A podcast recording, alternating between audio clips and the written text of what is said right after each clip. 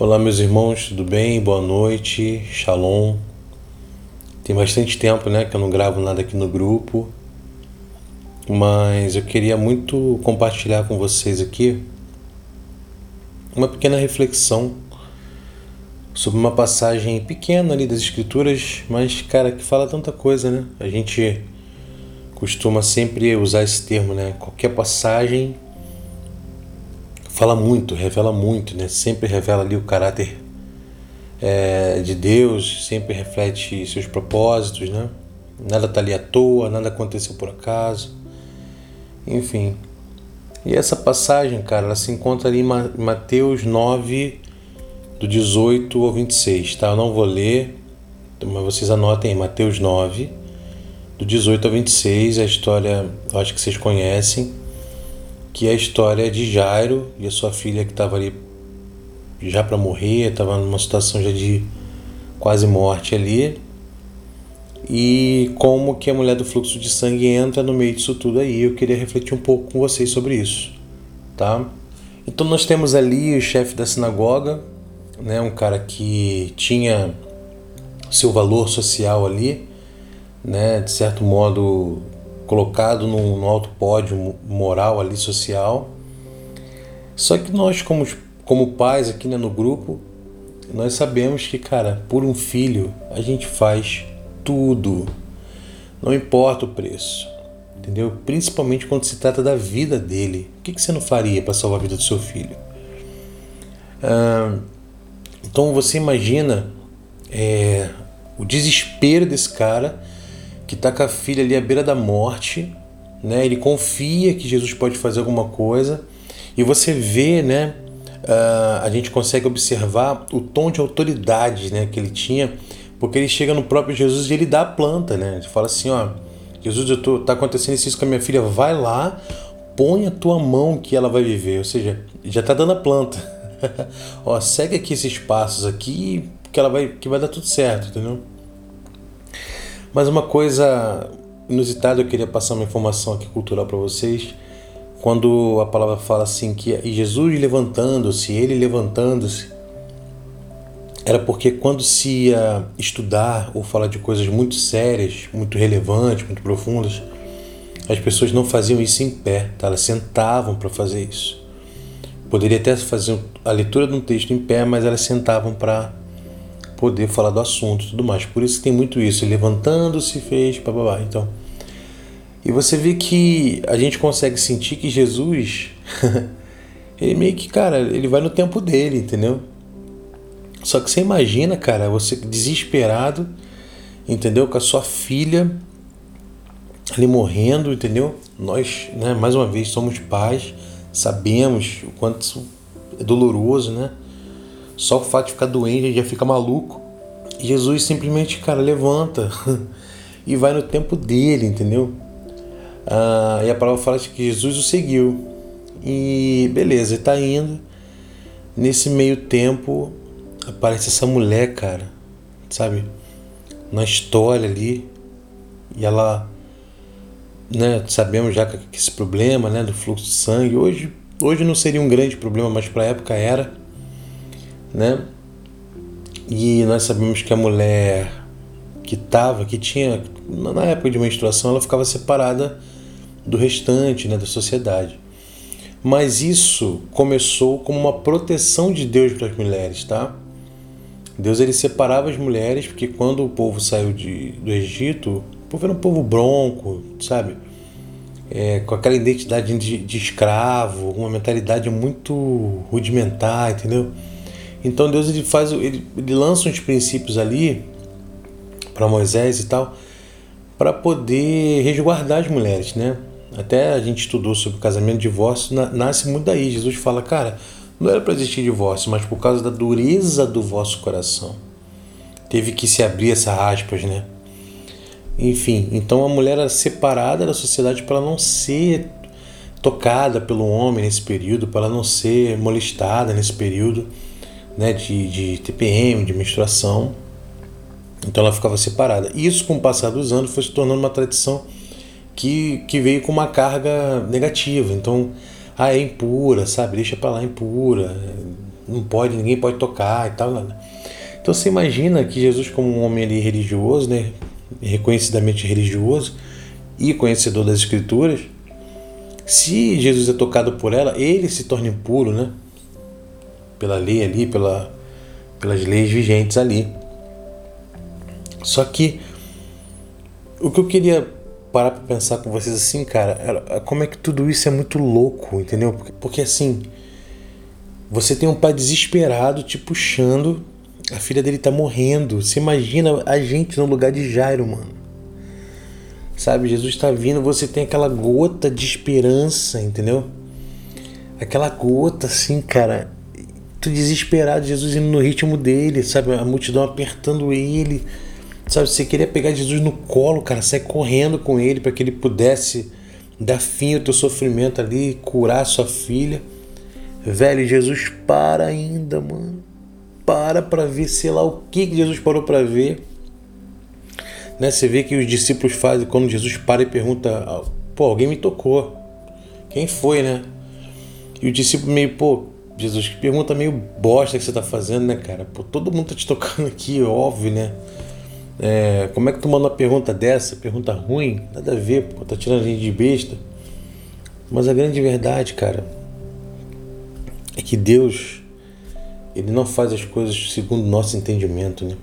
Então, você vê que essa mulher sofria 12 anos e tinha uma outra criança lá com 12 anos, né, à beira da morte, né?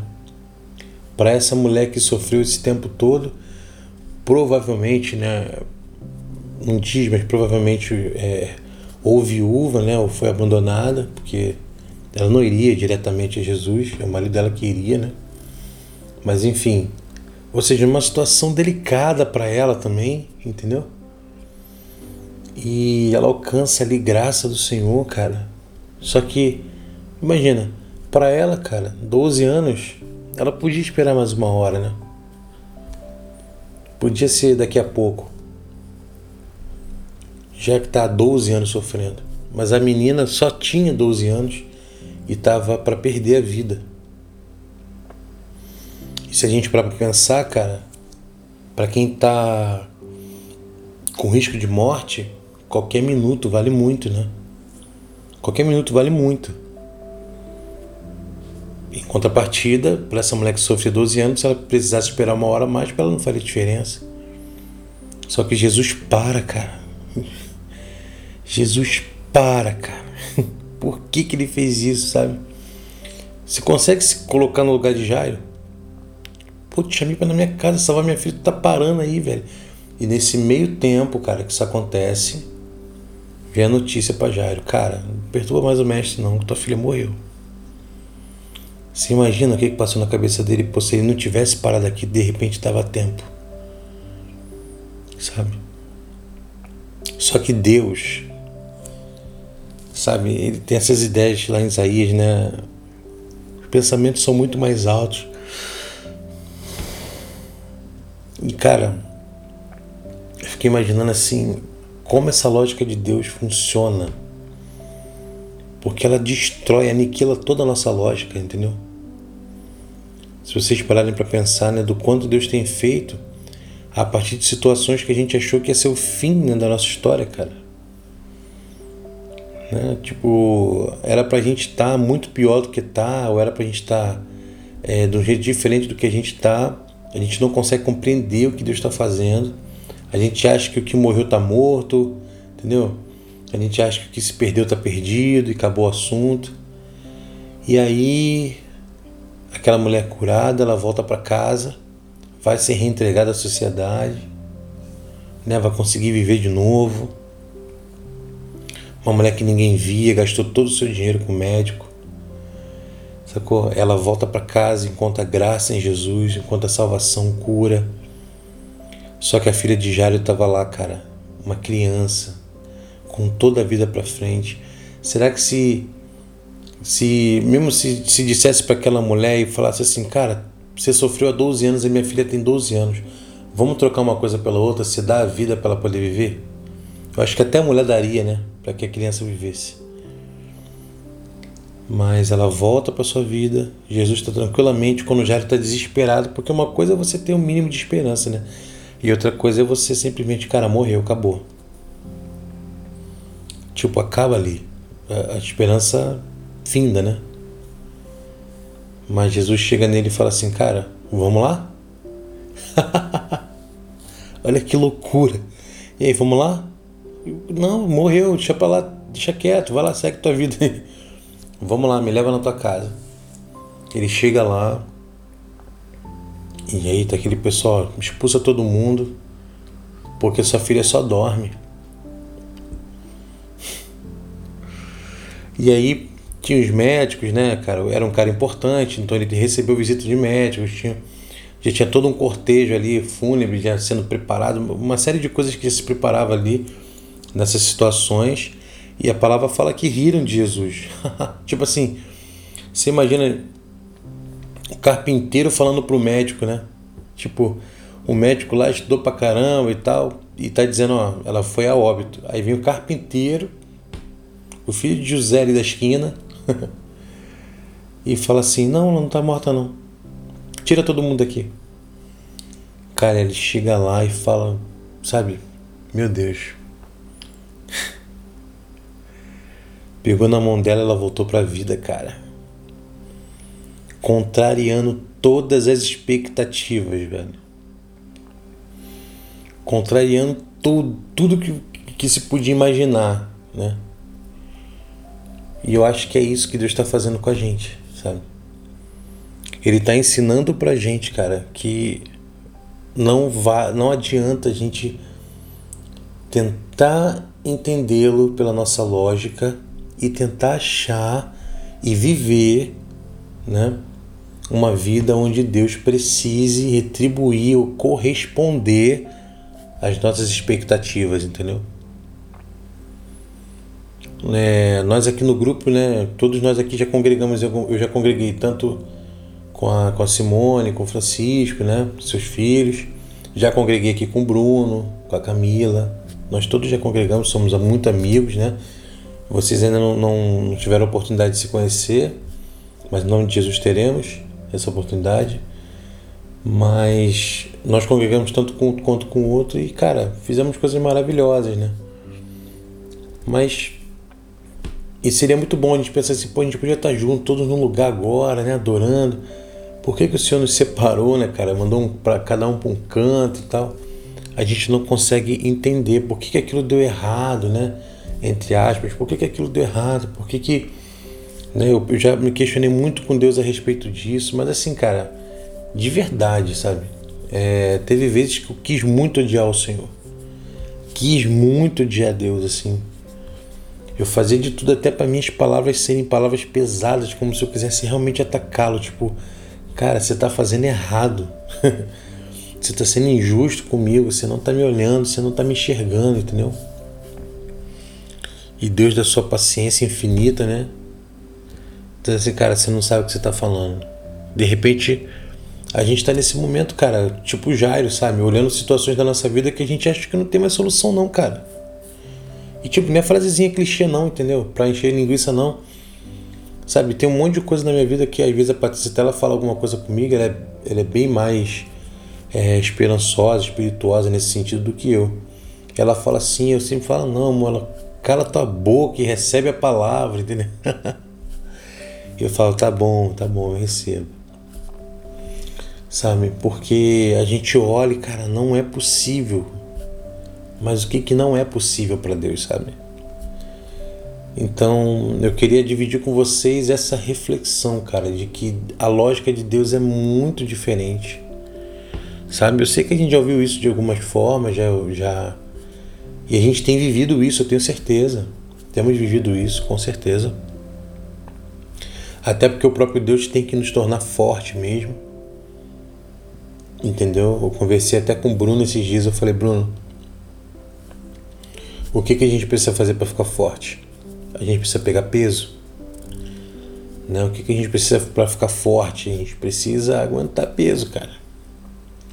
Então, para a gente ficar forte, Deus vai nos espremer, entendeu?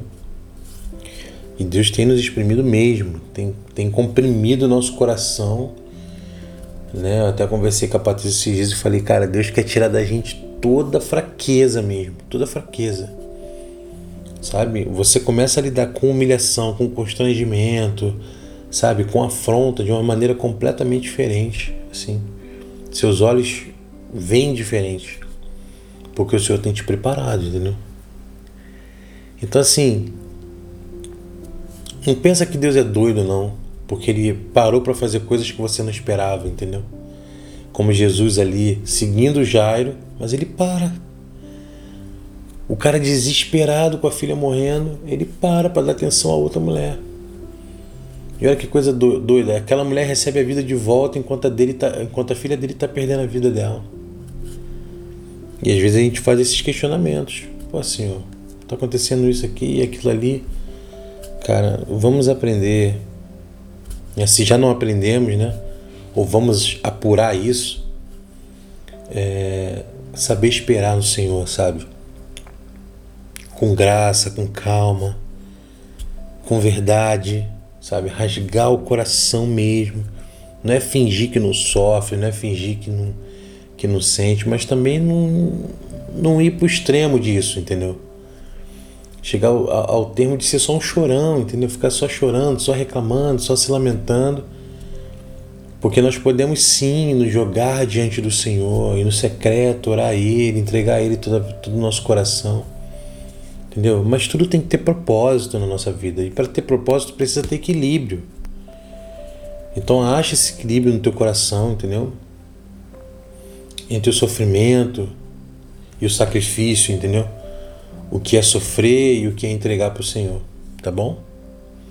Queria só refletir com isso com vocês hoje, de que a lógica de Deus é essa lógica doida aí, que aos olhos do homem é doido. É loucura ao homem, né? A sabedoria de Deus é loucura homem. Tá bom? Então fiquem com Deus. Sexta-feira que vem nós temos o nosso encontro e nós vamos estudar sobre a parábola da vinha. Tá? Já fica o spoiler aí. Então, gente, um grande abraço e que o Senhor contemple o seu coração aí e enche de graça e lhe responda conforme sua justa vontade. Um grande abraço.